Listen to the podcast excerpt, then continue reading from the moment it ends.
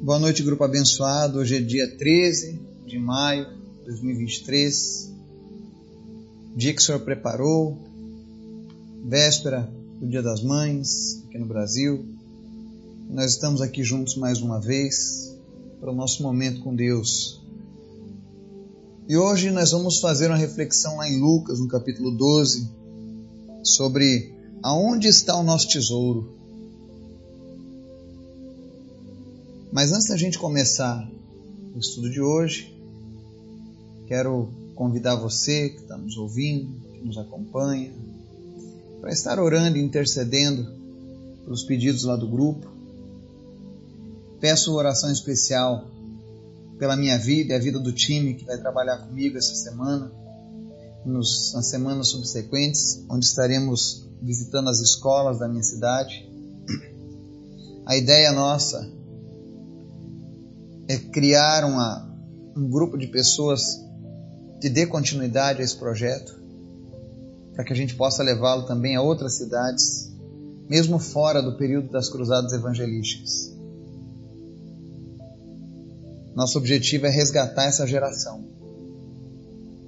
fazer a vontade de Deus. Então esteja orando, intercedendo pelas nossas vidas, esteja orando a Deus para que Ele venha nos dar a provisão necessária, os recursos, para que a gente possa conquistar mais e mais para o reino dele. Amém?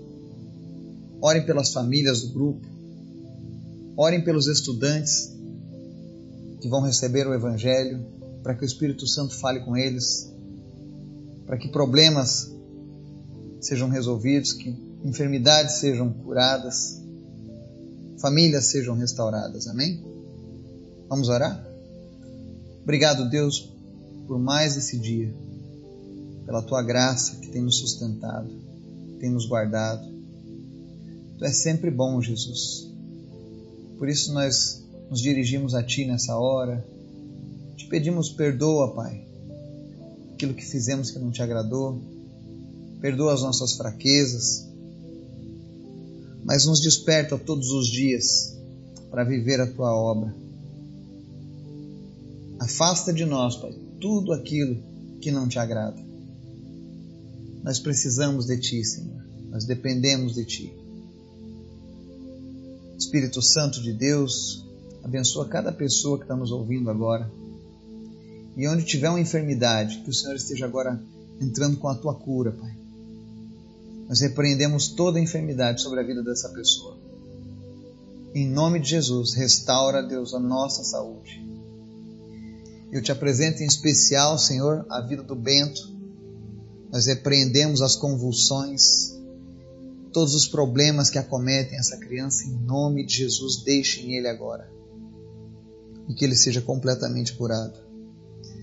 Visita também a Cecília, e em nome de Jesus, Pai, nós repreendemos todas as sequelas todos os mal-estar, todo o problema que é causado pelas quimioterapias. Não apenas na vida da Cecília, mas de todas as suas amiguinhas e amiguinhos que estão passando pelo mesmo problema, Pai. Espírito Santo de Deus, cura eles, Pai. Em nome de Jesus. Cura também o Marcelo, Pai. Restaura a saúde dele. Nós repreendemos todo o câncer na vida do Marcelo se tiver alguém com câncer nos ouvindo nesse momento, em nome de Jesus, seja curado, seja curada. Cura as nossas almas, cura as nossas famílias, cura as finanças do teu povo. Nos dá um coração segundo o teu coração. Em nome de Jesus, nós clamamos a Ti. Fala conosco, Pai, através da Tua palavra. Amém texto de hoje, de Lucas capítulo 12, versos 32 e 34, diz assim: Não tenham medo, pequeno rebanho, pois foi do agrado do Pai dar o reino a vocês. Vendam o que têm e deem esmolas. Façam para vocês bolsas que não se gastem com o tempo, um tesouro nos céus que não se acabe, onde ladrão algum chega perto e nenhuma traça destrói pois onde estiver o seu tesouro, ali também estará o seu coração. Amém? Quando a gente lê esse texto, muitos já pensam que vamos falar sobre teologia da prosperidade, que é uma teologia que não é bíblica. Infelizmente, muitos se validam dela, mas ela é uma abominação ao que as Escrituras ensinam. Mas o texto aqui de hoje, Jesus se dirige a nós, o pequeno rebanho, dizendo que Deus se agradou em nos entregar o reino. Essa palavra ela vem bem a calhar com algo que eu tenho vivido. Há muitos anos eu tenho orado para que o reino de Deus se manifeste em todos os lugares onde eu passar, especialmente onde eu moro. E eu tenho visto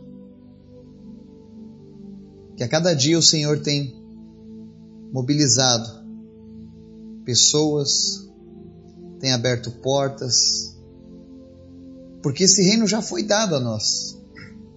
O problema nosso é que muitas vezes a gente se esquece das promessas, das palavras de Jesus. Nós somos pessoas que naturalmente nós seccionamos a Bíblia. Tem pessoas que escolhem aquilo em que vão crer na Bíblia, creem em umas coisas e em outras não. E depois a pessoa se pergunta por que, que a vida espiritual dela às vezes está tão ruim? Por que, que ela não tem sintonia com Deus? Mas ela tem esse costume de pegar para si apenas algumas promessas da Bíblia e outras ela completa, ignora completamente. Deus está dizendo que o Pai deu o reino a nós. Eu não vou viver o reino de Deus quando eu morrer, eu vivo ele agora. Isso não é uma exclusividade apenas do Eduardo, mas ela é para cada pessoa que se achega a Cristo. Se você entregou a sua vida a Cristo, se você já é um dos pequeninos do Senhor, o reino também é seu. E eu estou retomando, trazendo de volta para o Pai, tomando posse da autoridade que Ele me deu, quando eu estou indo agora adiante dessas escolas. Eu sei que as secretarias de educação, o MEC, o sistema mundial, ele é contrário à palavra de Deus. Porque esse mundo jaz no maligno, mas eu recebi do Pai o reino. E é nessa autoridade que eu tenho andado desde então. Eu queria convidar você que também cada dia tem se dedicado a Deus, que comece a andar na autoridade do reino de Deus. Quem sabe na tua casa as coisas estão fora do controle, na tua família, no teu trabalho. Foi do agrado do Pai dar o reino a vocês. Tome posse da autoridade do Senhor. Não aceite os ataques do inimigo. Não aceite que as trevas prevaleçam contra aquilo que Deus colocou em tuas mãos. Essa palavra de hoje, Deus está despertando pessoas que tinham sonhos adormecidos, que já tinham jogado a toalha. Pessoas que estavam com um filho perdido, com um casamento perdido. Mas hoje Deus quer te resgatar. Se você tem uma aliança com Ele, comece a andar em conformidade com o Reino. E no verso 33, ele, ele segue dizendo: Vendam o que têm, deem esmolas. Façam para vocês bolsas que não se gastem com o tempo. Um tesouro nos céus que não se acabe, onde ladrão algum chega perto e nenhuma traça destrói.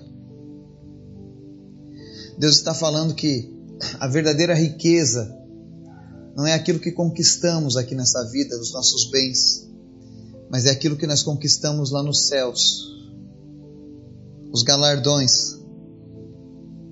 Lá ninguém vai tomar o teu dinheiro, a traça não vai destruir. Eu lembro que eu vi um documentário daquele Pablo Escobar. Ele tinha tanto dinheiro que ele escondia, enterrava, e uma vez ele precisava do dinheiro, quando ele olhar, havia sido destruído pela umidade, pelas traças. Mesmo tendo tanto dinheiro, ele não estava seguro. E aqui a palavra diz que nós não precisamos nos preocupar com aquilo que necessitamos para sobreviver. O reino é nosso. E nós precisamos ajuntar os tesouros lá no céu. E como eu ajunto tesouros lá no céu? Quando eu compreendo qual é a minha missão, qual é o meu propósito aqui nessa terra. Quando eu permito que Deus fale conosco. E para encerrar, ele fala no verso 34: Pois onde estiver o seu tesouro, ali também estará o seu coração. E nessa noite eu deixo essa reflexão para você. Aonde está o teu tesouro? Seu tesouro é focado nas coisas dessa vida, dessa terra? Ou está nos céus, na glória vindoura? Pois onde estiver o seu tesouro, ali também estará o seu coração. Onde está o seu coração? Com Deus, na obra, na missão, na visão que Deus te deu? ou nas preocupações desse mundo. O Espírito Santo fale ao teu coração e te abençoe em nome de Jesus. Amém.